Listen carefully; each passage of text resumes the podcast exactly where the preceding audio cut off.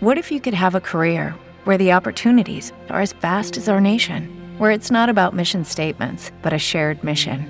At U.S. Customs and Border Protection, we go beyond to protect more than borders from ship to shore, air to ground, cities to local communities. CBP agents and officers are keeping people safe.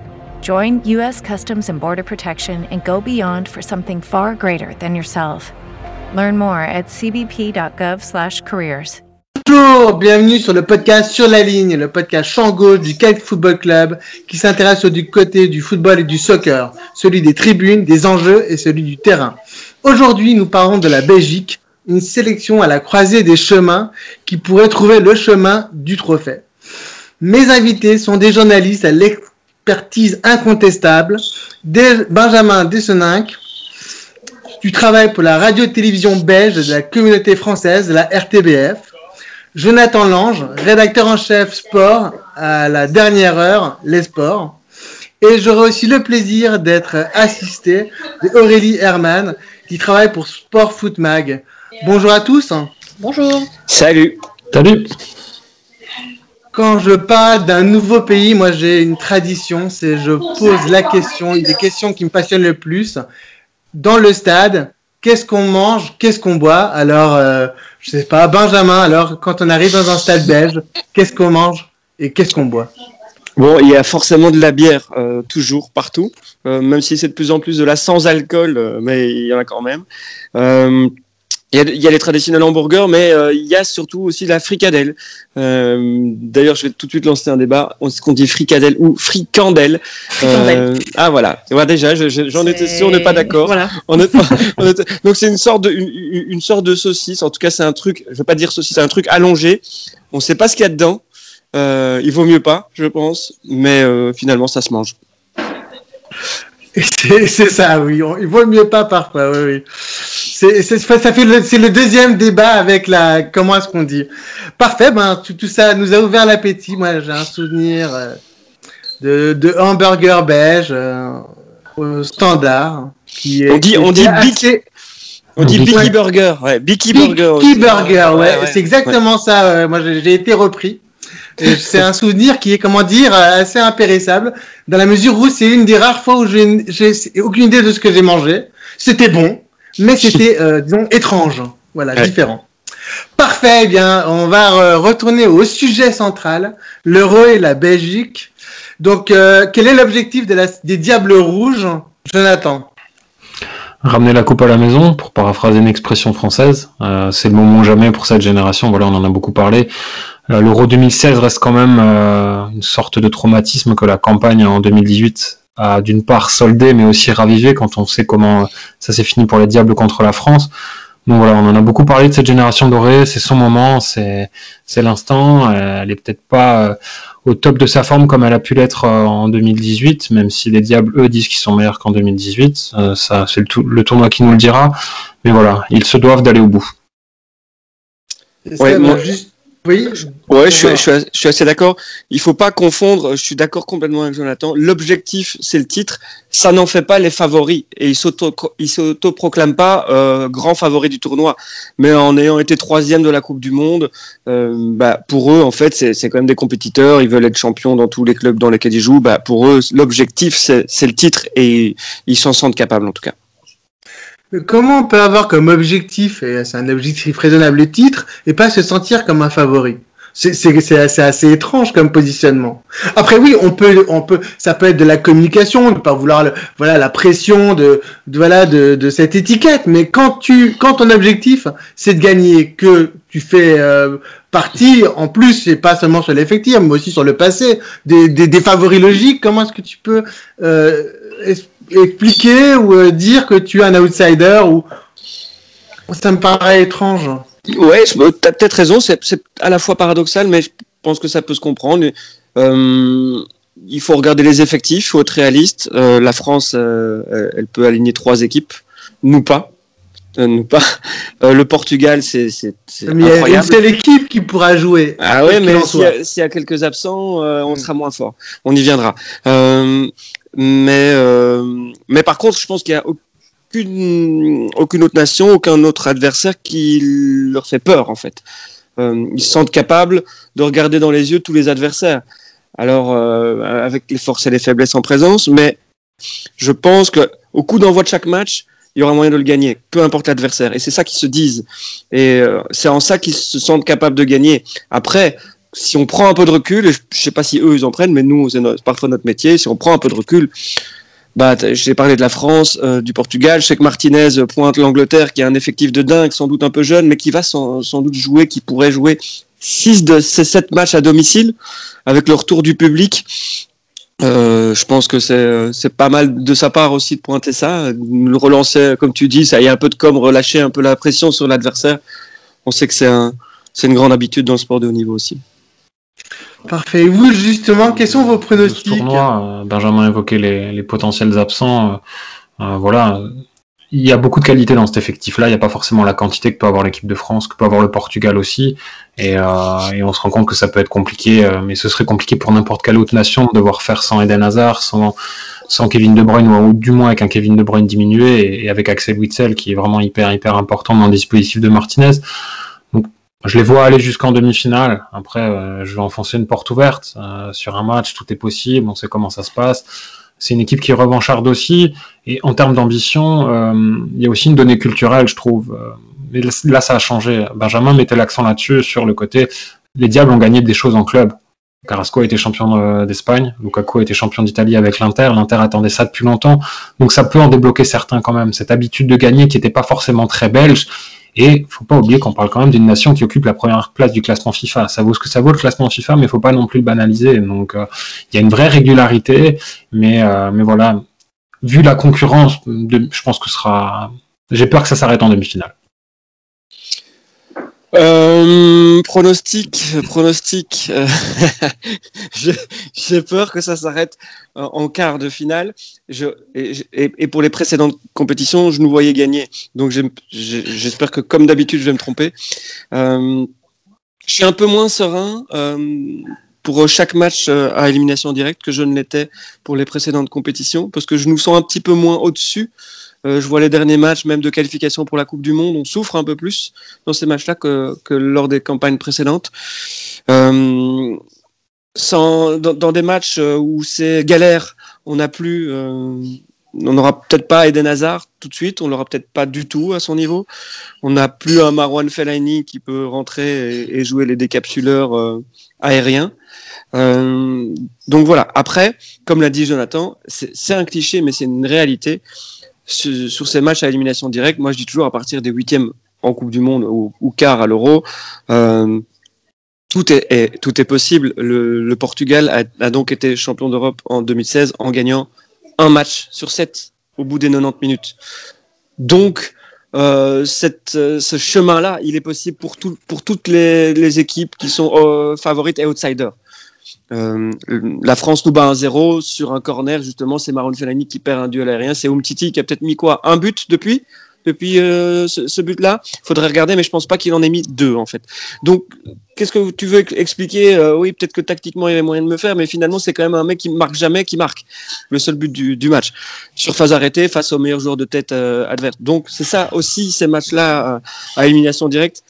Euh, ça avait tourné en notre faveur contre le Brésil au match précédent, donc euh, ce, qui a, ce qui a fait euh, le bonheur du Portugal. J'espère qu'un jour, et pourquoi pas cette année, ça pourrait nous sourire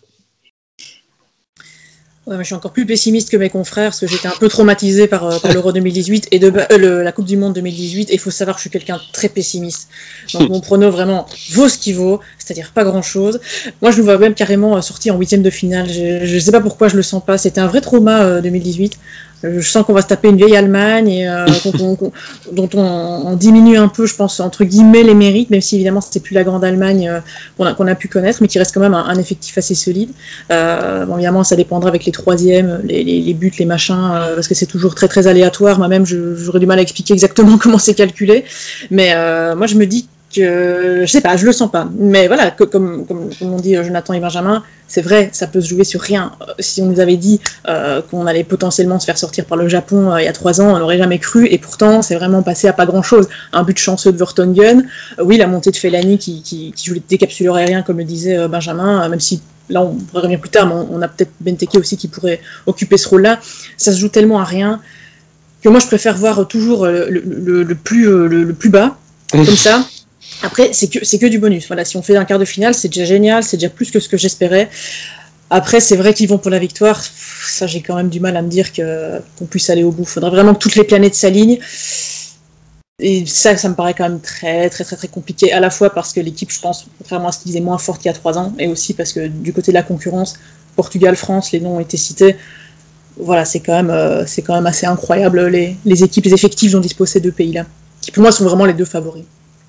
Justement, on va rentrer dans l'effectif euh, de la Belgique, des Diables. On va peut-être commencer par euh, un poste qui, a priori, posera peu de questions. C'est le gardien. Alors, Courtois, on y va tranquillement. Benjamin Ouais, là, il est au sommet de, de sa carrière. Enfin, moi, j'ai toujours entendu les, gardiens, leur maturité, c'est 27-28 ans. Il y est. En plus, lui, il avait déjà une maturité euh, précoce. Euh, il, ne peut pas être plus fort que ce qu'il est maintenant. Je pense qu'il a même un peu progressé dans le jeu au pied cette année, ce qui, est, ce qui reste son petit péché mignon. Euh, je trouve il, a appris à faire les bons choix avec le jeu au pied, c'est-à-dire que euh, va pas euh, euh, suivre le dogme pour suivre le dogme, c'est-à-dire que s'il faut dégager en un temps, il le fera plutôt que de prendre un risque sur une petite passe. Dans le reste, dans, le reste de son jeu, ça reste le, grand gardien par la taille qui, je trouve, se couche le plus vite sur la planète. Dans le trafic aérien, c'est le plus serein de tous. Euh, il va cueillir des corners, mais sans en avoir l'air, avec une facilité euh, étonnante. Euh, dans les face-à-face, il prend de la place.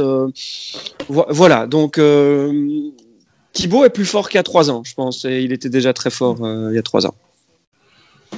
Ouais, c'est vraiment.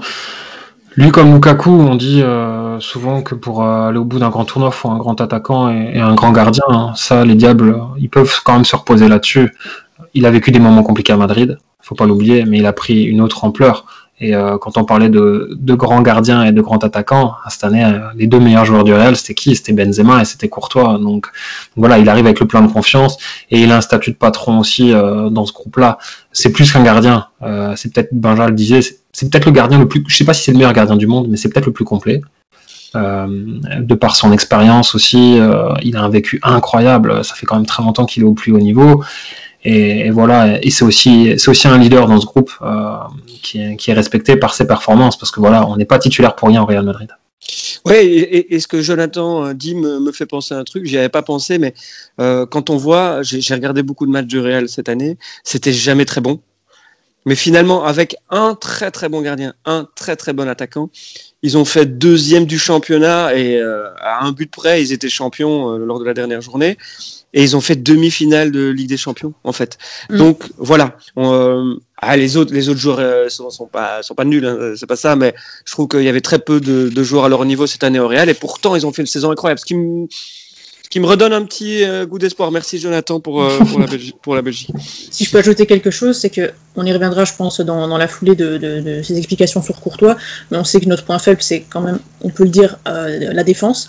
Et je pense que l'importance de Courtois au sein des Dials va être d'autant plus importante que c'est vraiment le gars qui va peut-être pouvoir nous sauver vraiment des situations très chaudes si le 3 arrière devait un petit peu nous lâcher. On l'a bien vu contre la Croatie, il a qu'un un arrêt à faire à la 91e de mémoire, il parvient quand même à arrêter le ballon, sereinement, cool, et je pense que son importance va être d'autant plus euh, euh, marquée euh, qu'on n'a plus la défense qu'on avait, qu'on avait il y a trois ans.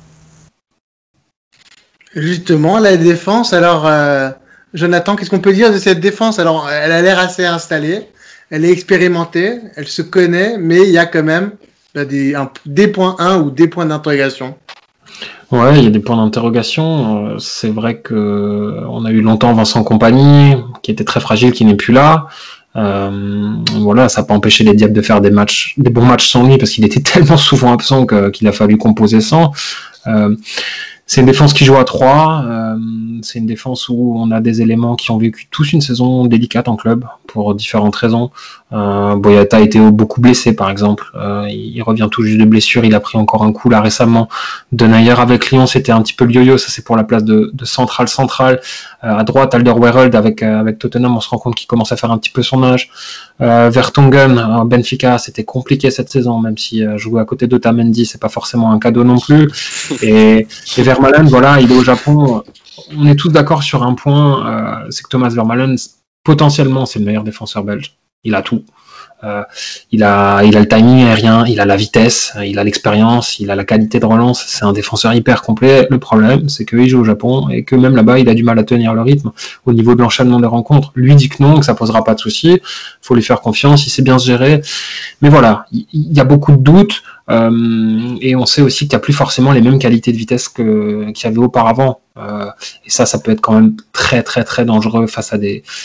Je vais pas parler que de Mbappé, mais euh, de se prendre un Gnabry ou un Sané lancé, franchement, pour mmh. Vertonghen ou pour Alderweireld, ça risque d'être compliqué. Donc voilà, les doutes sont là, les doutes sont, sont sur cette ce trio défensif qui qui voilà qui devra aussi être bien protégé au milieu de terrain. C'est un peu un ensemble. C'est encore un cliché que, que je vais débiner, mais voilà, euh, on attaque en équipe et on défend en équipe. C'est toute l'équipe qui va devoir être concernée pour vraiment euh, mieux protéger ce, ce, trio arrière qui a été longtemps une force de, de la Belgique, la charnière centrale, mais qui l'est moins maintenant. Benjamin Oui, bah, je n'ai pas grand-chose à ajouter là-dessus, si ce n'est que je pense que Martinez en est conscient parce qu'il a testé très clairement euh, dans le dernier match de préparation contre la Croatie un, un, système qu'il avait rarement euh, testé, ou plutôt on était de nouveau quatre derrière euh, quand l'adversaire avait, avait, le ballon. on était plus bas aussi, hein. donc ça, il en est conscient qu'il va peut-être devoir falloir renoncer euh, à la possession, au jeu léché, à, cette ambition de dominer l'adversaire avec le ballon, pour, euh, pour peut-être se concentrer sur nos facultés d'équipe de, d'équipe de, contre. On est une des meilleures équipes de contre aussi, en fait, si on le souhaite. Et, et, euh, et donc, je pense que lui aussi est devenu meilleur, euh, Roberto Martinez. Je pense la Coupe du Monde lui a appris beaucoup de choses. Et, et, et, et voilà, c'est ça où, je pense qu'on peut garder l'espoir, c'est que, c'est que Martinez euh, euh, a, a, pris avec lui quelques plans différents. Et peut-être que ça va nous servir dans, dans, le courant du qui tournoi. Sera le quatrième qui sera le quatrième euh, Le quatrième It is Ryan here, and I have a question for you. What do you do when you win? Like, are you a fist pumper? a woohooer, a hand clapper, a high fiver. I kind of like the high five, but if you want to hone in on those winning moves, check out Chumba Casino. At ChumbaCasino.com, choose from hundreds of social casino style games for your chance to redeem serious cash prizes. There are new game releases weekly, plus free daily bonuses. So don't wait. Start having the most fun ever at ChumbaCasino.com. No purchase necessary. VGW. Void were prohibited by law. See terms and conditions. 18 plus. With the Lucky Land slots, you can get lucky just about anywhere. This is your captain speaking. Uh, we've got clear runway and the weather's fine, but we're just going to circle up here a while and uh, get lucky. No, no, nothing like that. It's just these cash prizes add up quick. So I suggest you sit back, keep your tray table upright, and start getting lucky. Play for free at LuckyLandSlots.com. Are you feeling lucky? No purchase necessary. Void where prohibited by law. 18 plus terms and conditions apply. See website for details. Arrière Là, ah ouais. Euh, je pense que c'est plutôt Castagne qui part avec un petit, un petit peu d'avance sur Meunier parce que justement il faut un défenseur vraiment. Euh, euh, dans, en tout cas, s'il faut jouer dans ce système-là où, euh, où, on repasse à, enfin dans ce système hybride, euh, 4 derrière, je pense qu'il offre un peu plus de garantie. Il a fait une saison hyper solide, hyper sérieuse en fait à son image. Hein. Euh, à, à, Leicester, là où Meunier a, a perdu euh, complètement sa, sa, place. Il était même plus euh, deuxième choix à, à, Dortmund, donc il a perdu un peu confiance aussi, Meunier. Je sais pas si Martinez. Martinez aime beaucoup Meunier, il va peut-être vouloir lui redonner confiance et peut-être que ça va repartir aussi pour Meunier. Mais je, voilà, je, je, je pense que quand même Castagne a une toute petite longueur d'avance peut-être que euh, Martinez pourrait faire un peu ce qui s'était passé pour, euh, pour Caras, euh, Carrasco, Chadli pardon, en 2018, mm -hmm. qui avait joué pff, une poignée de minutes avec, euh, avec euh, West Brom et qui était devenu un peu le héros des Diables Rouges. Donc pourquoi pas un destin comme euh, à la Chadli pour, mm -hmm. pour Meunier. Mais je pense qu'effectivement, c'est plutôt Castagne qui tient la corde. Ouais. Non, ça a été le meilleur défenseur des Diables de la saison, tout simplement. Mm -hmm. Ça a été le plus régulier. C'était pas facile non plus pour lui de, de, de, digérer un transfert comme ça. Il y a eu quelques petites blessures aussi. Il a su revenir à chaque fois. Et c'est quelqu'un qui est hyper polyvalent. Et c'est un vrai. On parle souvent des latéraux modernes et des pistons. Dans le dispositif de Martinez, c'est hyper important. Et c'est vrai que comparé à Meunier, il y a une vraie culture défensive. Et euh, en termes de compensation, c'est vraiment hyper utile. Après, se pose pour Meunier euh, la question de il y a la forme du moment pour Castagne et, euh, et, la logique de groupe qui plaide un peu plus pour Meunier. Voilà, ce sont des arbitrages qui vont devoir être faits, mais je pense quand même que Castagne part avec une longueur d'avance sur Meunier. Ouais, je pense qu'ils vont jouer tous les deux à un moment donné dans, le tournoi. On sait que l'absence de remplaçant de Meunier nous a coûté cher euh, à, la Coupe du Monde. Ici, en fait, on se concentre beaucoup sur ce qui, est moins bon par rapport à la Coupe du Monde, mais il y a ces petits trucs-là aussi où on est meilleur. Euh, on a, euh, bah, si Castagne avait été là contre la France, euh, je pense que ça aurait encore été une, une autre histoire. C'est pas un joueur qui sait faire la différence, mais c'est c'est un joueur qui, dans l'intensité aussi qu'il peut mettre, euh, emmène les autres aussi dans, dans, son sillage, dans les courses, euh, dans le pressing. Donc euh, voilà, c'est un vrai joueur de, de collectif et, et c'est deux, en fait, c'est deux profils différents qui sont intéressants pour un coach, je pense. Mais c'est vrai que maintenant, tu as les postes de piston qui sont doublés, ce qui n'était pas le cas il y a trois ans. Ouais, tout à fait. Ça, c'était un gros, gros souci. Et maintenant, il y a Carrasco, euh, Carrasco qui peut jouer à gauche, Chadli, euh, même Torgan. à Torgan, qui a été très bon. Ouais. On a vu beaucoup de bonnes choses. Et, et à droite aussi, c'est c'est limite triple aussi, parce qu'on sait que Chadli peut éventuellement dépanner sur ce côté-là. Donc, c'est vrai que Benjamin a raison quand il dit ça, qu'on parle beaucoup de ce qui, ce qui va moins bien. faut aussi parler de ce qui va mieux. Et là-dessus, il y a une vraie progression de l'équipe sur, euh, sur ces joueurs de couloir-là. Et surtout que c'est des joueurs qui ont l'habitude aussi de jouer dans des systèmes à trois. Euh, Carrasco l'a fait toute la saison cette année à l'Atlético Madrid qui a changé d'animation. Euh, Meunier le connaît bien aussi ce poste-là et, et Castagne c'est pareil en club. D'autant plus que Castagne aussi, il a cette culture défensive supplémentaire. Il a aussi joué des fois central dans une défense à trois. Mhm. Donc c'est vraiment, ça va être un des joueurs incontournables, je pense. Bon, on va passer au milieu et justement, moi j'ai- j'ai j'ai deux noms qui me viennent en tête. C'est euh, Chadli, parce que euh, c'est un joueur que moi j'apprécie beaucoup pour cette polyvalence, cette capacité finalement. Bah, tu le mets euh, où tu as besoin de lui, puis il va, il va sortir un bon match. Et tu vas pas avoir l'impression bah, finalement que c'est juste un patch, un cache-misère. Et puis euh, Tillmans, que moi j'ai pu, j'ai pu apprécier euh, quand il a joué à Monaco, j'ai pu l'apprécier euh, voilà, quand il était un peu plus près, qui est un, un- un super joueur et qui justement était pas là lui à la Coupe du Monde, qui va offrir quelque chose de, de nouveau. Peut-être Benjamin?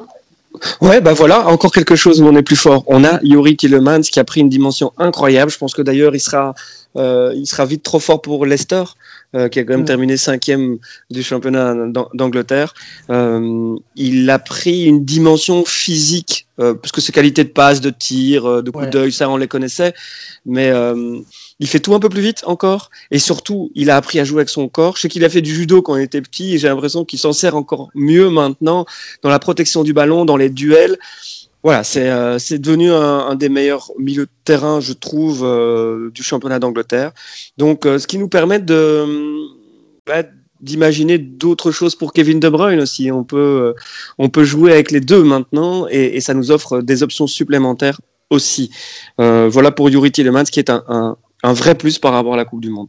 Je, me permets de rebondir sur ce que disait Jonathan par rapport euh, à la défense au couloir qui sont doublés maintenant. Et ben aussi cette, euh, cette euh, profondeur en plus qu'on a maintenant par rapport à 2018, je trouve que l'incarnation aussi de, cette profondeur qui s'est ajoutée par rapport à il y a trois ans, c'est vraiment Yuri Tillmans. Ici, il, prend un peu la place de De, Bruyne qui, était absent à cause de sa blessure subie en finale de la Ligue des Champions. Et bien rien que pour, pour, pour, pour une équipe se dire que si on n'a pas De Bruyne, c'est mieux de l'avoir bien sûr, mais c'est pas forcément une catastrophe internationale. Je trouve déjà que ça en dit beaucoup sur la profondeur d'un effectif. Et effectivement, parce que euh, il a vraiment pris aussi, euh, je pense, au terme de, ouais, de maturité, c'était un peu bateau comme mot, mais un peu de leadership aussi. Il y a effectivement de la caisse physique qu'il a prise, mais, euh, mais aussi, je pense, en termes de, de, de se faire entendre, j'ai l'impression qu'il est sorti de sa coquille. En plus, euh, voilà, à Monaco, ça avait été très compliqué. Euh, Jardim lui parlait à peine dans le vestiaire. C'était dur quand même. Il est arrivé là, à quoi, à 21, 22 ans. C'est sa première expérience dans un grand championnat étranger. Et là, on voit qu'il a peut-être encore un niveau supérieur en termes de, de, de compétition. Et il a vraiment il a vraiment pris en, caisse euh, morale, mentale, si je puis dire. Et je trouve que c'est vraiment un peu l'incarnation de cette profondeur qui s'est ajoutée et qui, effectivement, fait dire que on, on, a des options, y compris pour les, vraiment les gros piliers de l'équipe, euh, que, peut, par, exemple, être KDB. Mais c'est vrai que l'avantage euh, des huis clos, c'est qu'on entend ce qui se dit sur le terrain. et euh, Tilleman, c'est celui qui parle le plus avec Lukaku chez les Diables. Euh, et ça, c'est vraiment intéressant. On, on sent déjà que c'est, que c'est un patron. Il y a encore une, anecdote sur le dernier match là où, où Mertens rate un coup franc qui va le réconforter. C'est, c'est Tilleman, alors qu'il y a plus de 10 ans d'écart entre les deux, mais, mais c'est révélateur d'un état d'esprit. Et, et, on évoquait avant la défense, Benjamin disait que voilà, on va peut-être devoir redescendre le bloc mais on a des joueurs pour mettre sur orbite justement euh, ces formidables attaquants de contre, euh, notamment que peut être Lukaku, Euh, on a Tillemans qui a une qualité de passe longue qui est incroyable. Ouais. Euh, ajoutez ça à De Bruyne, mettez-vous à la place des défenses en face. Je pense que ça va être quand même compliqué de gérer ça. Il faudra un gros pressing en face au milieu de terrain. Et il y a un autre élément qui est lié à, à- à l'absence, sans doute, au moins sur les premiers matchs d'Axel Witzel, c'est que Yuri Tillemans, il va se retrouver avec quelqu'un à côté de lui qu'il aime beaucoup, qu'il connaît par cœur. Ils ont grandi ensemble en jeune, c'est Leander Dendonker. C'est une paire qui fonctionne très bien aussi. Donc voilà, c'est vrai, autant Witzel, il est capable de tout faire. Dendonker, il est plus dans un seul registre, celui de la récupération. Mais avec Tillemans à côté, ça marche très bien, ils se connaissent très bien, et ça c'est vraiment un des points forts aussi de la sélection. Et pour terminer là-dessus, euh, là où il y a encore deux ans, euh, Yuri, Yuri Tillemans jouait quand euh, De Bruyne avait un pépin, et il en a eu, donc à un moment donné on se disait, bah voilà, c'est le remplaçant de, Kevin De Bruyne. Maintenant, euh, si De Bruyne est là, Tillemans jouera. Ils joueront à deux. Euh, Martinez devra sans doute faire jouer plus haut euh, De Bruyne et, il fera sauter sans doute Mertens ou, ou Doku, je sais pas lequel jouera. Euh, donc c'est ça, c'est en ça qu'il a été euh, incroyablement fort ces dernières saisons. Il s'est rendu complètement incontournable comme titulaire des Diables Rouges à un poste où on était déjà riche. Voilà, bah, justement, Mertens, Doku, ça c'est aussi un des mystères. Alors, euh, qu'est-ce- quel est votre, quel est votre sentiment?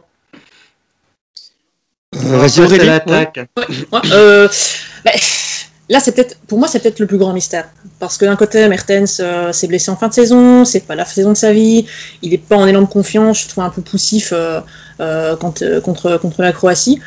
Du coup, c'est vraiment un peu, euh, oui, euh, c'est un peu de nouveau un peu bateau de dire ça, mais un peu l'éloge de la jeunesse, il se pose aucune question, il y va, et je trouve ça vraiment, vraiment intéressant. Maintenant, ça reste un joueur de 19 ans, 18-19 ans. Voilà, c'est son premier gros tournoi. Attention, il ne faut pas le cramer. Quand on sait qu'il y a des joueurs comme, euh, euh, euh, Eden, De Bruyne, qui ne devraient pas être là en tout cas, ou en tout cas pas beaucoup jouer euh, en début de tournoi, ça fait quand même beaucoup d'expérience en moins. Est-ce que c'est pas lui rendre un mauvais service que de le faire commencer directement? Je suis presque persuadé que s'il commence pas, il, il jouera au moins 15-20 minutes par match. Et je pense que c'est très bien, parce qu'on parlait de l'ouvre-boîte. Dans, les airs que peut être Benteke par exemple en remplacement de Fellaini, mais je pense que euh, Doku peut tout à fait en être un au sol. Et euh, qu'il a quand même une qualité de dribble qui est assez, euh, de percussion qui est quand même assez incroyable? Donc moi je dirais quand même avantage Mertens, mais de nouveau profondeur de banc. Si Mertens n'est pas là, c'est pas grave, euh, on peut faire jouer Doku. Ou de toute façon Kevin De Bruyne effectivement, si on le remonte un petit peu euh, sur le prêt, euh, si on laisse ouais, Nonker ou Witzel qui pourrait jouer à partir du troisième match, dit-on, hein, ça ça sera encore à vérifier. Mais je dirais quand même avantage Mertens si on est dans un, duel, on va dire 100% avec Doku. Mais Doku, potentielle révélation, ça, moi je me réjouis de voir. Autant je suis très pessimiste, autant ça je me réjouis de voir quand même. Moi, je suis exactement sur la même longueur d'onde qu'Aurélie, c'est-à-dire que euh, vu l'absence, en tout cas en début de tournoi, de, de- des joueurs cités, je pense que ce serait plutôt une bonne idée de faire commencer Dries Mertens. Et s'il n'est pas du tout dedans, tu le fais sortir à la mi-temps. hein, Il y a moyen. hein, Il y a, cinq changements à disposition des coachs. J'espère qu'ils vont s'en servir, euh, les coachs du tournoi, parce que ça peut remettre de l'intensité dans, un match. Euh, mais c'est important de signaler que c'est un choix entre Mertens et Doku pour le premier match. Mais si Witzel et De Bruyne reviennent, en fait, il n'y en a aucun des deux qui jouera. Euh, donc, euh, donc c'est un, choix de luxe quand même qu'on a à cette position-là de nouveau. Ouais, choix de luxe et, euh, et je pense que pour Martinez c'est plus simple de faire comprendre à, à Jérémy Doku qui va débuter la rencontre sur le banc Mhm. Dries Mertens. Il y a cette dimension-là aussi de paix sociale dans le vestiaire.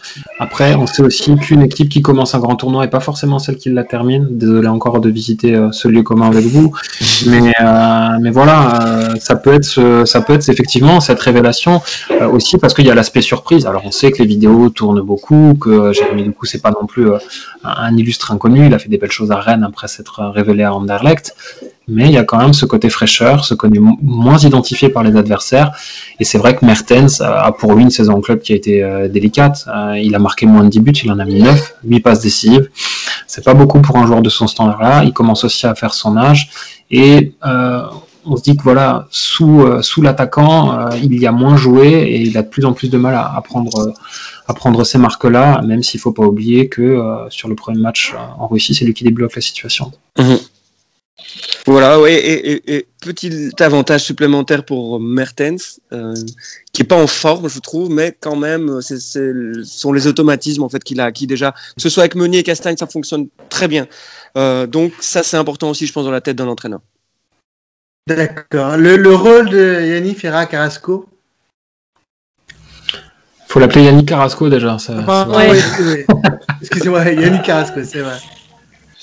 Bah, de nouveau, c'est, euh, ça me rappelle un peu ce, ce, ce- ce débat, si on peut dire, c'est pas vraiment un débat, s'il n'y en a pas vraiment eu, mais genre, si on a de- si on n'a pas De Bruyne, c'est pas la cata, on a Tillmans. Bah voilà, ici, si on n'a pas Hazard, c'est mieux de l'avoir évidemment et en forme. Si on n'a pas Hazard, c'est pas une cata parce qu'on a Carrasco qui peut tout à fait, qui, qui tout à fait euh, pallier, euh, pallier la méforme, blessure, on, on verra euh, d'Eden euh, dans ce rôle-là. Il l'a, il l'a très bien fait. Il est vraiment dans la forme de sa vie. euh, il est revenu euh, frais physiquement euh, de, de Chine. Euh, et c'est aussi euh, un peu Tega qui est en train de devenir un peu un des leaders, euh, un des leaders du vestiaire belge, euh, notamment grâce à ce qu'il a réussi cette saison avec l'Atlético, avec cette culture de la gagne qui, qui, s'installe, ou qui s'est installée grâce notamment à des gars comme ça, qui, qui, est champion dans, un, dans une grande compétition. Et c'est vraiment ce sera pas du tout la révélation, évidemment que non, mais je pense que c'est peut-être quelqu'un qui peut, qui est peut-être le diable qui va devenir le plus important au fil du tournoi, peut-être. À la fois pour la personne qui le remplace, puisque bon, Eden c'est le numéro 10, c'est le capitaine, mais aussi pour ce qu'il peut apporter en termes aussi de dribble et euh, de, de création de différence et de danger. Voilà encore un point où on est un peu plus fort qu'il y a trois ans, c'est que Carrasco est bien plus fort qu'il y a trois ans. C'était sans doute le souffre-douleur d'une bonne partie des supporters belges euh, il y a trois ans. Là, il a mis tout le monde d'accord. Euh, il respire la confiance. Ça m'a sauté aux yeux dans le dernier match contre la Croatie parce qu'il a loupé ses deux trois premiers contrôles, il n'avait rien à, rien à cirer. Son quatrième ballon, il a quand même retenté un dribble et il l'a réussi. C'est ça un joueur en confiance en fait? C'est un joueur qui a pas peur de retenter, de rater un, un truc.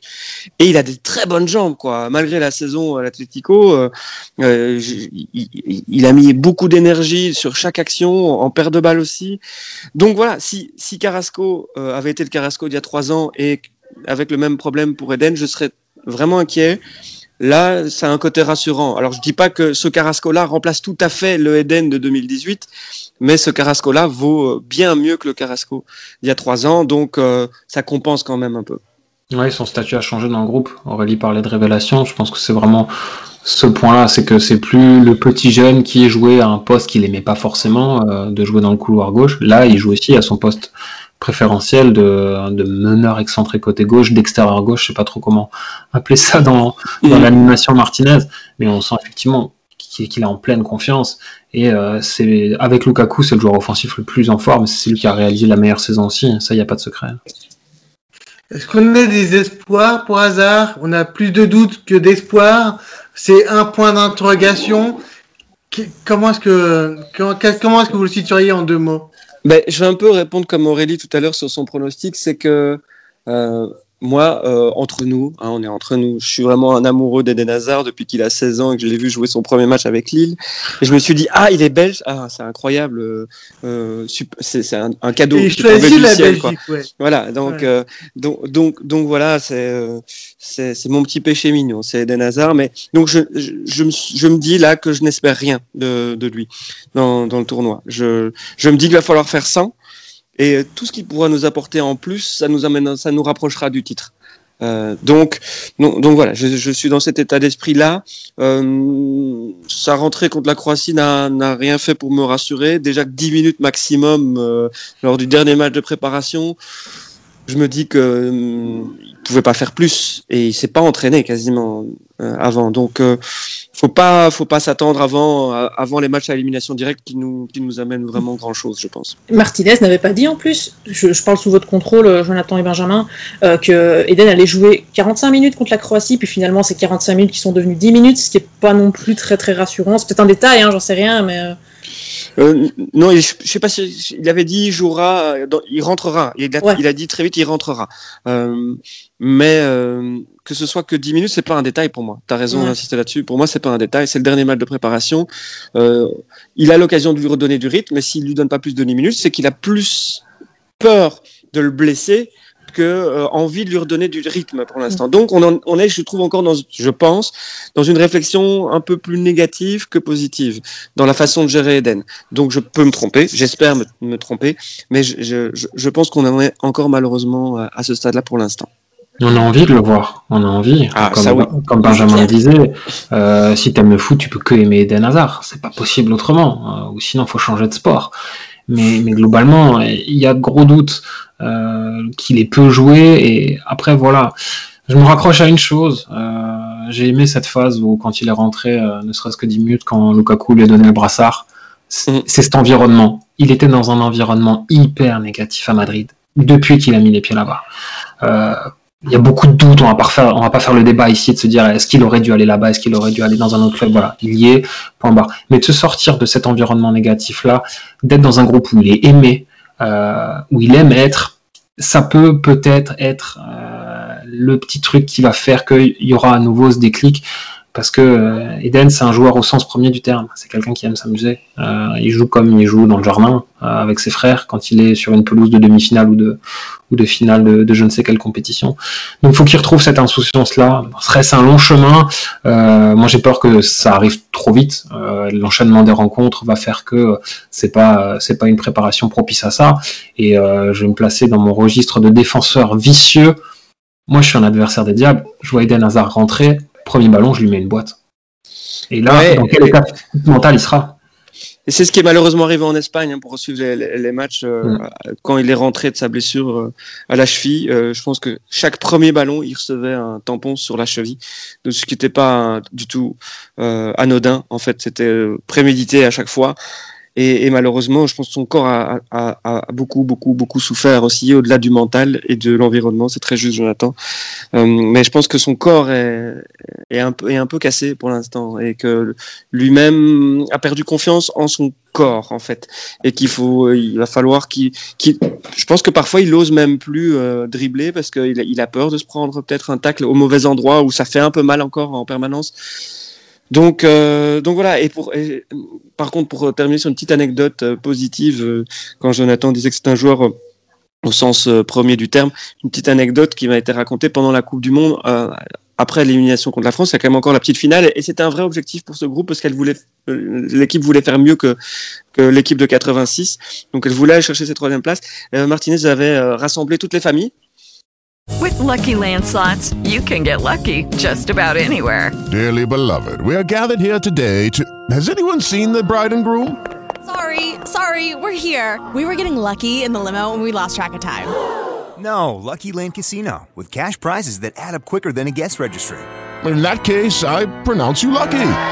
Play for free at LuckyLandSlots.com. Daily bonuses are waiting. No purchase necessary. Void were prohibited by law. 18 plus. Terms and conditions apply. See website for details.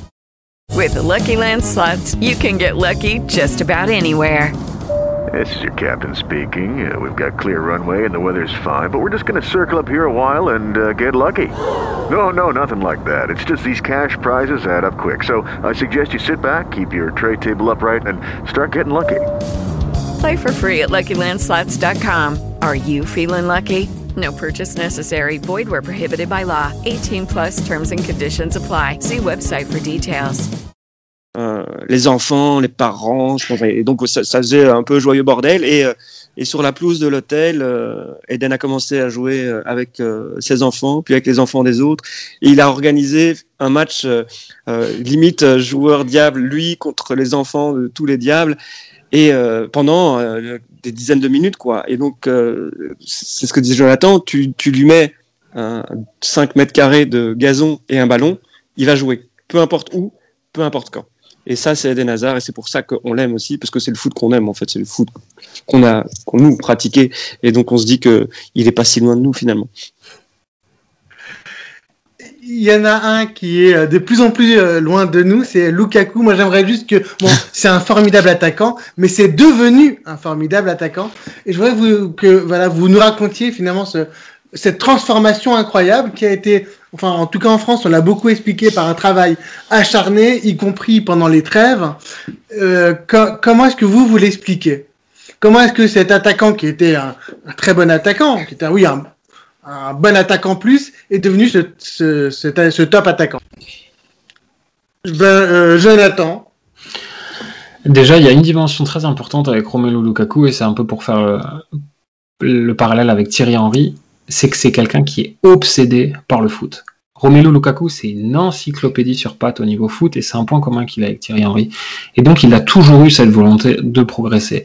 Il y a eu des lacunes dans sa formation, parce qu'à Anderlecht, on a beaucoup euh, on a beaucoup insisté sur ses points forts et moins sur ses faiblesses. Il a été beaucoup critiqué pour la faiblesse de sa première touche de balle.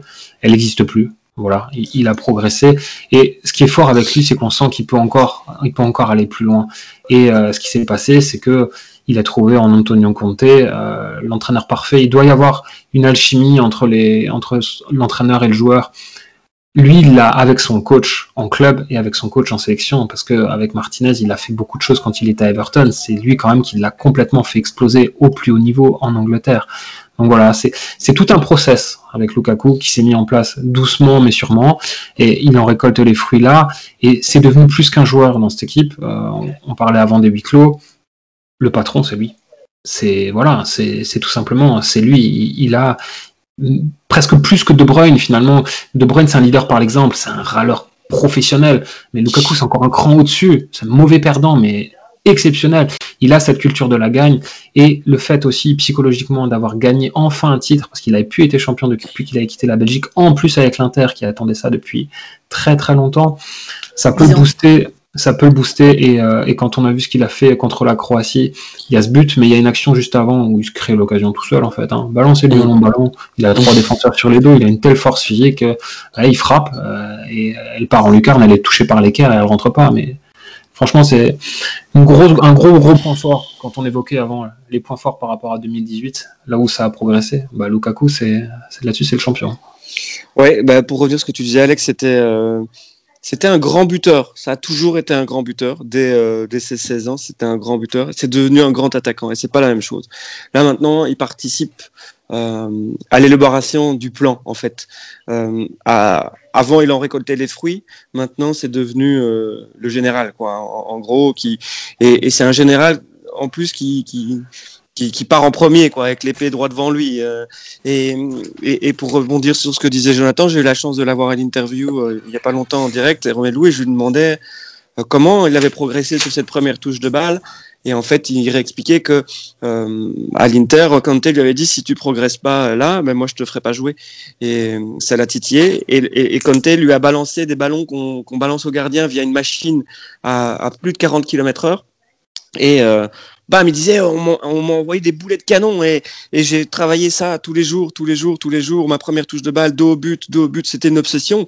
Et euh, maintenant, en fait, là où il y pensait euh, quand on lui donnait le ballon de haut but. Ça se voyait qu'en fait, il réfléchissait déjà est-ce que ça va aller ma première touche de balle C'est devenu tellement un automatisme maintenant que il se trompe jamais dans le choix du contrôle qu'il fait. Il pense déjà à sa deuxième touche de balle maintenant, avant d'avoir touché la première, ce qui était jamais le cas avant. Et Jonathan disait très justement que Lukaku est un gars qui est obsédé par le foot. Je pense qu'il est aussi obsédé par l'envie d'être meilleur, la performance, que ce soit physique, euh, parce qu'on voit, quand, quand, on le voit euh, torse nu après, euh, quand il retire son maillot, c'est un athlète quand même qui est assez incroyable. J'ai pas vu ça moi. Ah ouais? J'étais plus attentive. attentive, euh, euh, il faut, il faut. Ouais, donc euh, il, il, est vraiment obsédé par toujours l'envie d'être meilleur. Voilà. Et s'il y a une, une, toute petite technologie qui peut l'aider, par exemple dans sa récupération, tout ce qui est travail invisible, il va foncer pour avoir l'envie d'être meilleur. Par, très bon exemple avec Jonathan, qui, Benjamin, pardon, qui expliquait ses exercices pour le contrôle de balle. Il y a à la fois cette obsession du foot. A, je crois que ce, gars doit, doit s'enquiller des heures et des heures et des heures de vidéos de foot mais aussi l'envie toujours d'être meilleur. Et c'est grâce à ça, effectivement, je pense qu'aujourd'hui, c'est en train. C'est devenu déjà Est-ce qu'on peut dire que c'est le meilleur attaquant du monde? C'est un peu présomptueux, il y a quand même Benzema, c'est un débat, mais euh, qu'il a vraiment atteint ce, cette excellence. Et je pense aussi qu'il n'est pas, encore, euh, est pas encore au bout de, de, de ce, du process mm. dont parlait Jonathan. Parce ce, qui est, ce qui est assez euh, intéressant avec lui, c'est qu'il a beaucoup progressé sur ses points faibles, que, comme le disait Jonathan de nouveau, euh, qui n'avait peut-être pas été suffisamment travaillé à Anderlecht avant qu'on lance dans le grand bain, parce que voilà, il était plus fort que tout le monde euh, chez les jeunes, mais sans euh, perdre de ce qu'il avait en, en, force, par exemple, oui. surtout en force physique ou autre. Donc il n'a pas perdu ça tout en s'améliorant. Donc en fait, forcément, ça, ça, ne pouvait que devenir un, un, un immense attaquant. Et euh, aussi, oui, un, forcément, il a pris du galon. Quand on prend de l'âge, euh, on a forcément plus de maturité, plus de leadership à 28 ans qu'à 16 quand on, quand on démarre euh, sa carrière professionnelle. Mais lui aussi, je trouve qu'à tous les niveaux, il a progressé. C'est peut-être le joueur vraiment du top niveau où la progression sur une dizaine d'années, ou peut-être un petit peu moins, parce que c'est vraiment effectivement Everton que sous Martinez déjà, en effet, que, qu'il que, qu explose, où la progression, je trouvais vraiment la plus marquée à tous les niveaux. Au niveau leadership, au niveau mental, au niveau culture de la gagne, rage de vaincre, haine féroce de la défaite, et aussi au niveau technique. Parce qu'on voit contre la Croatie, on voit qu'il a tout. On voit qu'il a trois gars sur lui Ça me rappelle un peu de John Alomo en, rugby, qui avait trois mecs sur lui, qui parvenait quand même encore à avancer, à mettre un essai. Euh, tellement ce mec était une, base incroyable. Mais aussi, voilà, s'il faut être dans, dans, la course, euh, contrôle de balle, etc., il a plus trop de problèmes avec ça. Et ça, c'est cette progression, cette envie vraiment toujours de, de progresser, d'être meilleur que l'heure avant. Moi, qui me fascine avec lui. Vraiment, je suis euh, limite dans, la fascination. Je trouve ça incroyable. Alors, ma prochaine question, vous y avez déjà un peu répondu. Moi, j'ai lu euh, il y a très peu dans la presse belge qu'en 2021, la Belgique manque toujours de guerriers dont le leadership est capable de porter le collectif lorsque le contexte n'est pas favorable. Donc là, vous m'avez quand même parlé de plusieurs joueurs qui semblent, selon ce que vous dites, avoir cette capacité finalement bah, de leadership et aussi de leadership dans la difficulté. Ouais, je, je, suis pas d'accord avec ce constat. Je sais pas où tu l'as lu. Euh, je ne dénonce pas les, vos confrères. Non, non, c'est pas. De toute façon, on a, on a le droit de pas être d'accord. On a le droit de pas être d'accord. Avec, avec moi, avec moi aussi. Sinon, on discuterait pas pendant des heures de foot, en fait, si tout le monde était d'accord. Euh, mais euh, non, je pense que justement, là, on, est un peu meilleur aussi. Les deux matchs de qualification contre le, le Pays de Galles et la République tchèque, on est mené. Et, euh, et on inverse la tendance d'une façon ou d'une autre. Euh, donc euh, non, je pense que non, ils ont acquis cette expérience-là et, euh, et ça manque pas, ça manque pas de guerriers. En tout cas, ça manque pas de leader. De guerrier, c'est encore peut-être autre chose. C'est vrai que c'est vrai que peut-être qu'il y a, ouais, il y a, il y a pas de il n'y a pas le bad, de bad boy en fait dans cette équipe. C'est peut-être ça qui manque plutôt, un vrai bad boy, euh, une petite crapule quoi. J'aime pas dire ça parce que, mais je pense que chaque équipe on, on, on a quelque part besoin et un bousquet quoi. Voilà, voilà, c'est exact, exactement ça. Euh, ça, ça nous manque peut-être plus qu'un qu'un leader, en fait, je trouve. Ouais, un peu de vis au milieu, peut-être. Ouais, c'est ça, c'est le bon mot, c'est le bon mot, c'est le mot que je cherchais. ouais, une sorte de, une sorte de Thiago Motta à l'époque du PSG, quoi. Le mec qui va te faire la petite faute au milieu de terrain pour casser l'attaque. Euh, ça, c'est vrai que tu l'as pas. Et, et c'est quelque chose qui leur avait été un peu reproché au diable après la Coupe du Monde d'être trop dans le romantisme et tout ça. Mais globalement, je trouve que c'est compensé par la philosophie globale de cette équipe. Euh, qui a été traumatisée vraiment par, euh, Mm. comme tout un pays finalement, par cette, euh, cette défaite contre la France. Oui, en plus, oui. en plus que c'était contre la France. Donc, euh, donc voilà, et on sent qu'ils J'ai sont- aucun souvenir de ce match-là. Rappelle-moi. Euh, C'est justement c'est la prochaine question. C'est cette amertume parce que c'est vrai que c'est quelque chose qu'on a qu'on a entendu dès les premiers mots après la défaite. Il y avait une profonde amertume, un sentiment d'injustice euh, euh, général et particulier. Est-ce que vous croyez qu'ils vont réussir à se à se nourrir de, de cette amertume, de cette rage, de cette déception tellement profonde et qu'on a vraiment senti profonde, bah, pour euh, bah, que ça va les amener euh, finalement plus loin, comme euh, la France s'est nourrie bah, de la défaite euh, en finale de l'Euro.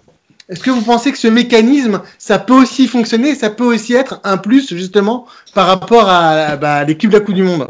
Ouais, je pense que oui. En Mm. fait, c'est une réponse. euh, Je, pense que oui. Alors, ça va pas d'office leur donner le titre ou, ou toutes les victoires, mais je pense que ça peut être vraiment un, un petit plus de nouveau. J'aime bien ton mot d'ailleurs. Euh, parce que ça fait trois ans qu'on entend le mot somme.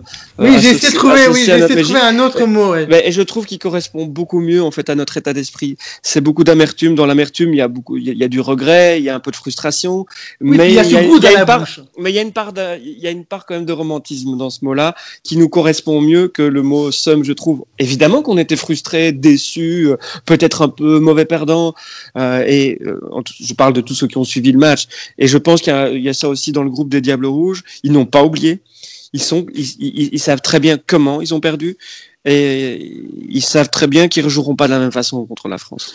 Mais c'est la clé, je trouve. C'est clairement ça. Euh, on dit toujours qu'on apprend plus dans les défaites. Désolé encore du, du cliché. Mais il suffit de le voir dans les, dans les derniers matchs des Diables. C'est beaucoup plus pragmatique, en fait. Ouais. Euh, ils- contre la Croatie, ils ont accepté de subir pendant 10, 15 minutes. Alors que, euh, il y a trois ans, ils se seraient énervés, euh, ils n'auraient pas trouvé la clé. Là, non.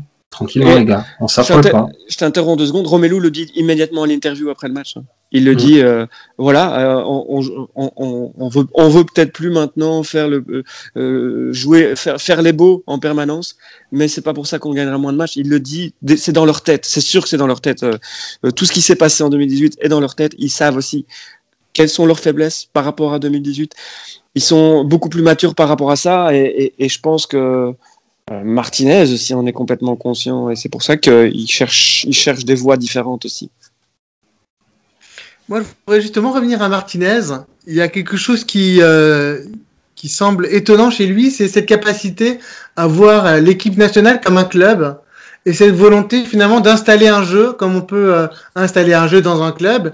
Et malgré ben, qu'il voit euh, rarement ses, ses, joueurs, il a installé un style de jeu. Qu'est-ce que vous, vous pouvez me dire là-dessus, Jonathan, par exemple?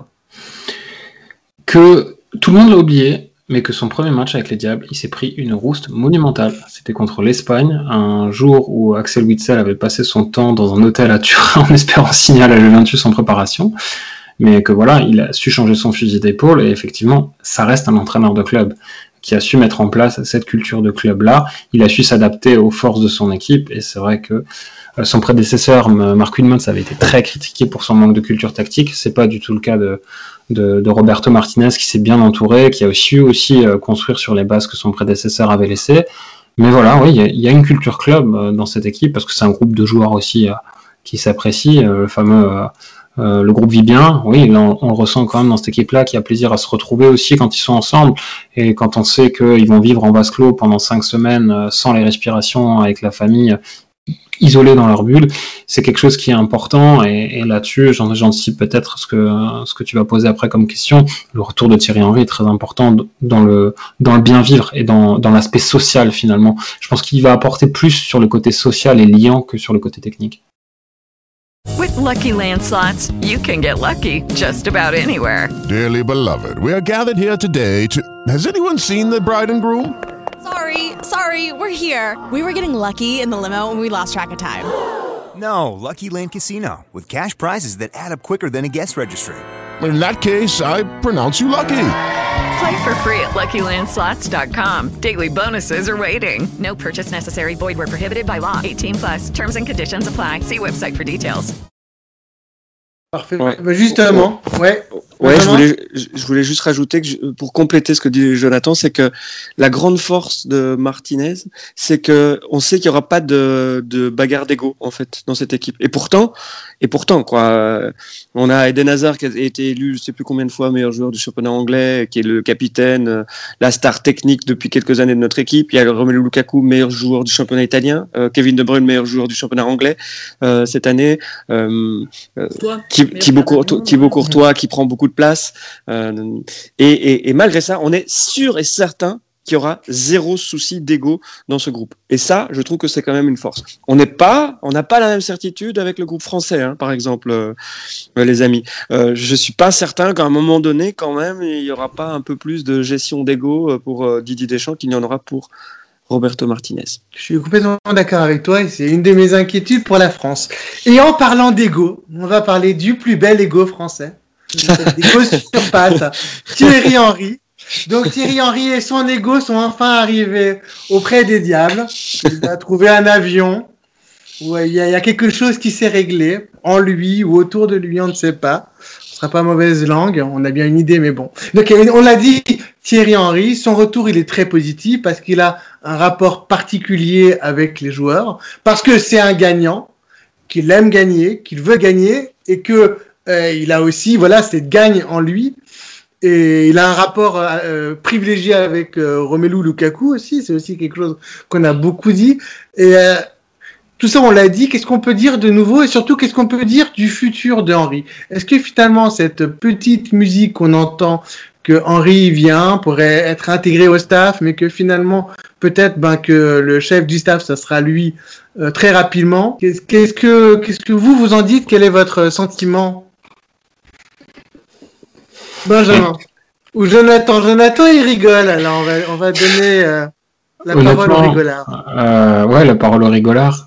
C'est très bien qu'il revienne. Euh, mais faut pas oublier ce qui s'est passé depuis qu'il est parti. À Monaco, c'était un désastre. À l'impact, ça s'est pas bien passé non plus. Euh, cette opération, elle est gagnante pour lui, parce qu'il se retrouve à nouveau dans la lumière. Elle est gagnante pour les diables. Hein. Parce qu'il va apporter de nouveau des, il va apporter des choses quand même. Voilà. Euh, je sais que nous, nous on en a discuté avec euh, les consultants qui, lancent le tournoi dans, dans nos colonnes. Euh, et c'est Johan Wallem qui avait cette formule-là. Tu prends un attaquant, tu vas lui dire va faire du spécifique avec Thierry Henry. as les 20 joueurs qui vont suivre et qui vont faire deux heures de frappe à la fin, du, à la fin de l'entraînement pour caricaturer. Mais voilà, c'est comme ça. Après, sur la suite et le futur de Roberto Martinez, j'ai beaucoup de doutes. Moi, j'imagine pas Thierry Henry euh, succéder à Martinez. Pas, pas, pas en tout cas après, après l'Euro. Après, c'est toujours la même histoire. C'est l'offre et la demande. Euh, Est-ce que Roberto Martinez aura une offre pour partir qui, qui l'aimera, euh, qui voudra saisir? C'est à voir quand on regarde les, les bancs des top clubs européens. Euh, il y aura peut-être pas tout de suite une ouverture pour, euh, pour Thierry Henry. Je pense que ce rôle d'adjoint va lui permettre aussi de se reconstruire après deux échecs qui ont quand même été traumatisants pour lui. Ouais, je suis d'accord. C'est surtout un. On parle souvent de win-win. Là, je trouve que c'est surtout un win pour lui. Pour le coup, euh, c'est pas un problème pour nous. Loin de là, il y a plein de joueurs qui étaient fans de lui. Ils sont, ravis de, s'entraîner avec leur poster, en fait, euh, euh, euh quelque, quelque, quelque part. Et pour la deuxième question, qui est est-ce que c'est lui qui succédera à Martinez? Je ne vois pas pourquoi ce serait à nous de prendre le risque de relancer la, carrière d'entraîneur de Thierry Henry. Voilà, c'est tout ce que je dirais. J'aime cette réponse. Je, suis complètement d'accord. Euh, Justement, euh, alors là aussi, on en a beaucoup parlé, mais j'ai l'impression que, enfin, mon avis en tout cas, il a changé au cours du podcast. Au début du podcast, j'avais vraiment l'impression que cette équipe, bien, elle était moins forte que celle de la Coupe du Monde, que celle de 2018. Et puis au fur et à mesure, on s'est rendu compte qu'il y a quand même pas mal de choses où bien, oh, mais allez, il y a plus de profondeur. Euh, Lukaku c'est pas le même. Euh, Carrasco non plus. Alors finalement, alors en, un mot chacun, alors elle est finalement, elle euh, ne nous mentons pas, elle est plus forte ou moins forte que celle de 2018. Aurélie. Moi, je reste sur le moins forte. Mais de nouveau, je suis quelqu'un de très pessimiste, donc euh, c'est vraiment à prendre, à prendre avec des pincettes. Je pense que globalement, oui, elle est moins forte footballistiquement, mais voilà, elle est plus. Euh, alors, si on reste dans les clichés, euh, voilà, je, je, vais prendre la, le, la, la, suite de Jonathan. Elle est peut-être plus mature, oui, si on veut, et des joueurs qui ont mûri. Euh, voilà, on, on disait Carrasco, Lukaku, peut-être plus mûr, mais, mais je pense globalement moins forte. Après, c'est pas toujours les plus forts qui gagnent un tournoi. Ça, c'est clair. Ben, moi, c'est marrant, Alex, parce que j'ai eu un peu la même impression euh, que toi. c'est que, en fait, ça sert à ça, un groupe de discussion. J'ai la même impression d'être un peu chez mon psy footballistique et que ça m'a fait beaucoup de bien d'en parler, d'en parler avec vous.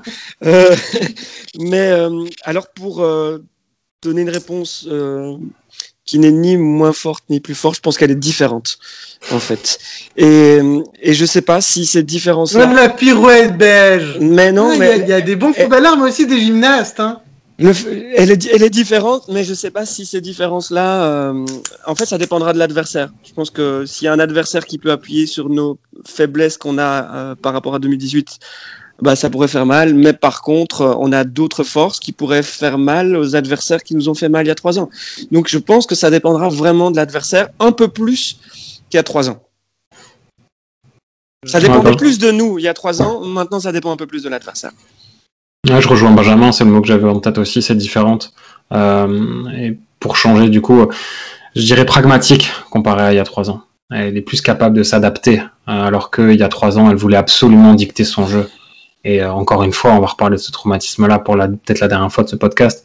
Elle a appris, elle sait maintenant que euh, être beau c'est bien, mais c'est pas ce qui fait gagner un grand tournoi. Et maintenant, elle veut gagner un grand tournoi. Moi, je la trouve, je la trouve en mission parce qu'on parle toujours du crépuscule de cette génération dorée. Mais voilà, ils le savent que c'est peut-être la dernière fois qu'ils seront tous ensemble, même si la Coupe du Monde au Qatar arrive très vite derrière. Euh, les joueurs ont conscience de là où ils ont failli a trois ans, le staff aussi, et, euh, et maintenant, c'est plus la même histoire. Donc, pourquoi pas en écrire une plus belle encore? Justement, bah, tu vois, je vais encore revenir dans l'amertume, dans cette amertume-là. Et je voudrais savoir quelles sont finalement les plus grandes rivalités de l'équipe belge. Alors, qui c'est que vous avez euh, concrètement envie de taper principalement? Donc, on a compris la France. Mais Il y a aussi une rivalité historique. C'est tout. Merci, Mais la rivalité historique avec le, la, vos voisins hollandais. Ouais, si, si, tu poses, si vous pouvez les mettre dehors. Si tu poses la question à des néerlandophones, ils vont te dire les Pays-Bas. Euh, géographiquement, ils sont plus proches des Pays-Bas. Euh, nous, on est géographiquement et, et culturellement, culturellement, aussi, euh, plus, pro plus proches des Français. Donc, à des Belges francophones, ne va pas plus loin que la France. Les, les autres, les autres, c'est pas grave. c'est pas grave. mais en fait, c'est ça. C'est pas grave. Non, mais en fait, je, je pense que c'est en ça que euh, ceux qui, ceux qui, les Français qui ne connaissent pas bien notre pays, euh, Jonathan a la, a la chance euh, d'y vivre, donc il, il, il, a vu venir ça, ne se rendent pas compte en fait de la façon dont on regarde notre grand voisin français avec un peu de jalousie inconsciente, avec un peu de frustration inconsciente. Et on a, nous tous, grandi les Belges francophones avec les médias français. Euh, la Belgique est euh, historiquement un des pays les plus câblés, comme on disait à l'époque, du monde. On a les chaînes françaises depuis qu'on est tout petit, autant que les chaînes belges. Euh, TF1 est par moment la première chaîne regardée en Belgique francophone. Et donc parfois on se demande pourquoi ils parlent pas de nous, en fait, vu qu'on les regarde, bah, juste parce qu'ils n'en ont pas conscience. Et cette petite frustration là, euh, ce qu'on peut prendre nous comme de la condescendance, alors que c'est peut-être juste plutôt de ne pas être conscient des choses pour les Français, nous rend la défaite contre la France insupportable. Parce qu'on va les entendre, en fait. Euh, les autres médias, espagnols, portugais, allemands, euh, si on perd contre eux, on va pas les entendre. Euh, si on perd contre la France, on est branché la moitié du temps sur les médias français. Donc on va lire, on va entendre, on va voir. Et ça nous rend dingue en fait. Donc euh, donc non, il y a, y a pas plus fort. L'histoire pas... du couteau dans la plaie en fait. Ah, J'avais ouais. pas du tout réfléchi à ça. Non, il n'y a pas plus pénible Quand on met, voilà. défaite contre la France. Voilà. Ouais, parce qu'il y a un complexe de supériorité côté français, tout simplement. Et Mais un un complexe voilà. d'infériorité chez nous aussi. Ouais, c'est C'est-à-dire, ça, et c'est euh, on, on déteste les Français, mais on va tous en vacances chez eux, on Ouais. regarde tous leur télé, tout le monde est devant Colanta le vendredi. euh, donc euh, c'est aussi un complexe d'infériorité. Je regarde pas Mais non plus, mais les live tweets c'est c'est insupportable. Bon, c'est un autre débat. Mais voilà, il y a un vrai complexe d'infériorité dont je pense qu'on qu'on- qu'on- qu'on doit sortir euh, contre n'importe quelle équipe, peut-être surtout contre la France. Voilà. Après, c'est vrai que oui, s'il y avait une, une équipe à, pour, pour ne pas relancer la machine éternellement contre laquelle on ne devait pas perdre il y a trois ans, c'était la France. Pas de bol, c'est tombé sur les Bleus. Mais euh, je pense que c'est un complexe d'infériorité qui, moi, me désole un petit peu. Je dois, je dois un peu Ouais, vraiment ouais, l'avouer. ouais. Mais, Ouais. mais voilà, qui s'explique, euh, Benjamin l'a- très bien expliqué, mais donc, donc on doit sortir, on ne va pas faire un focus sur la France absolument euh, en permanence, quoi.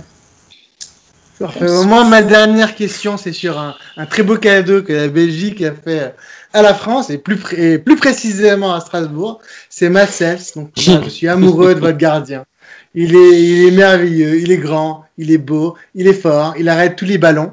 Qu'est-ce que vous pouvez me dire? Quelle est la vision euh, en Belgique de Marcel et, et quelles sont ses qualités? Benjamin, toi qui es un gardien euh, de qualité, euh, toi aussi. Ouais, merci. Tu m'as jamais vu jouer en fait. Non, Non, mais j'ai- entendu, tu sais, le, y a, on en parle, on en parle. ah ouais, je sais. Non, en fait, c'est un des, des, des inconnus en fait, même pour le grand public. Matt Sells, il serait pas là si euh, Castells n'avait pas décidé de se faire opérer. euh, euh, juste maintenant en fait pour euh, attaquer la saison en forme en Allemagne donc c'est notre quatrième gardien en fait Matt Sells Euh, il est derrière deux monuments Voilà. en plus donc c'est pour ça qu'on en parle peu chance. non, non. Mais je trouve que s'il y a un mot qui le définit bien, c'est fiable. Il est hyper fiable. Tu, euh, je pas, tu te rappelles pas forcément d'une boulette de Matt Sells, en fait. Euh, et donc, en ça, euh, ça doit rester, c'est ce qui reste pour moi, je pense, euh, ce qui doit être la qualité principale d'un gardien, en fait. C'est la fiabilité. Il a tellement manqué au Racing cette année, donc, euh, donc voilà, ça- quand on voit la différence avec Kawashima, même s'il a fait une bonne saison, ça c'était pour l'aparté. Euh, non, c'est quelqu'un qu'on a vu grandir aussi. Moi, je me rappelle avoir découvert sur un match des espoirs euh, qu'il avait joué euh, quand il était à l'époque encore au Liers, et euh, il m'avait vraiment impressionné. Mais euh, c'est une génération au niveau des gardiens des 92 qui est prodigieuse, Euh, parce qu'il y y a lui, il y a Courtois, il y a Castells. Avoir autant de gardiens qui sont nés la même année, c'est quand même vraiment très rare. Et ouais, je, rejoins Benjamin, c'est quelqu'un de fiable. Quand il était à Gand, il était bluffant dans sa capacité euh, à sortir les ballons sur la ligne. Des réflexes incroyables, alors que c'est quelqu'un qui, qui est quand même relativement grand et qui était plus en difficulté par contre sur les sorties aériennes. Euh, là, notamment sur la campagne de Ligue des Champions qu'il avait fait à l'époque contre Lyon, contre Zenit, c'était un peu hésitant. Il a beaucoup progressé en Angleterre, même s'il n'a pas beaucoup joué, et à Strasbourg aussi. Voilà, c'est devenu quelqu'un de, de très apprécié. Et, euh, et il a fait le bon choix, je trouve, en, je trouve en allant là-bas. Et, et voilà, c'est quelqu'un qui, qui a aussi su endosser sur le de troisième gardien euh, avec beaucoup, euh, avec beaucoup d'humilité, parce qu'effectivement, il quatrième, voire cinquième, parce qu'on sait que Martinez aime beaucoup Hendrik van Krombrugge, euh, le gardien Mhm. d'Anderlecht, avec, euh, avec sa qualité de jeu au pied. Donc, euh, donc voilà, ça fait plaisir de voir un, Strasbourgeois chez les Belges. Bah, Génération moi, ça m'a 92, fait- euh, si, si- si tu veux encore ajouter dans euh, la, la géné- la génération 92, pardon, il y a aussi Kaminski, Ouais. qui aussi était en balance avec celle justement, euh, qui a été le joueur de, joueur de l'année à Blackburn, et qui lui aussi avait 4, 5, 6e dans la, dans la hiérarchie, alors que lui aussi est quelqu'un qui, euh, qui a été pris en, qui a pu être pris en considération. Mais je suis tout à fait d'accord avec le côté fiabilité. C'est un mec voilà, discret. De toute façon, c'est un peu malheureusement le, le grand drame des, des troisième gardiens. C'est peut-être peut un peu le poste le plus ingrat. Parce que tu sais, là, tu ne joueras pas une minute. Il n'y a, y a vraiment aucune chance. Et euh, j'avoue que c'est. euh, c'est une- faut savoir aussi prendre un, un, un rôle comme celui-là. Évidemment, un euro, ça se refuse pas, mais euh, c'est quand même euh, un poste assez ingrat, à- un rôle assez ingrat à endosser. Ouais, il, va, il va se, pendant tout le tournoi, il va se faire canarder par euh, Lukaku, Hazard, Mertens et autres. Voilà, il devra faire ça avec le sourire et aussi laisser passer quelques ballons parce que finalement, c'est, il y a pas mal de troisième gardiens qui ont dit que ça faisait aussi partie euh, bah, du, du boulot. Ben, évidemment, de- d'en arrêter beaucoup, mais d'en laisser passer pour que les, les attaquants aient euh, ce, ce Et petit, confiance. euh, cette petite confiance en plus. Exactement. Merci beaucoup pour votre générosité. Vous nous avez éclairé sur ce beau pays qu'est la Belgique et sur cette extraordinaire sélection. On espère qu'elle ira loin. On espère que l'amertume sera moins forte ou pas. Merci à vous trois. Vous pouvez évidemment retrouver mes trois invités sur Twitter. Benjamin de Senac, à commercial E B-E-N-J-A-D-E-C-E-U-N-I-N-C-K. Euh, Jonathan. Ouais, quand même. Non. Ouais, mais c'est long, hein. Jonathan Lange, à commercial euh, Jonathan, J-O-N-A-T-H-A-N, tire du bas Lange, L-A-N-G-E, et euh, Aurélie Herman, Aurélie Herman, A-U-R-E-L-I-E-E-R-M-A-N. Merci vraiment à vous. Merci au Football Club d'accueillir le podcast sur la ligne qui est disponible sur toutes les plateformes. Et abonnez-vous à Sur la ligne pour ne louper évidemment aucun numéro. Vous pouvez rebondir sur le podcast. Il est mou, ça fait pas mal. Mon commercial, Monsieur Foot de Foot, M-R-F-O-T, D-E-F-O-T. C'est long aussi. Et enfin, pour conclure, ben évidemment, moi j'embrasse euh, tous mes euh, Belges sûrs, les Stark et mon copain euh, Sacha Tavolieri. Et euh, comme des traditions, je salue et j'embrasse mon fils Adrien. Merci encore et à bientôt. Merci à vous trois. Au revoir, messieurs. Ciao, Bon ciao. revoir à tous.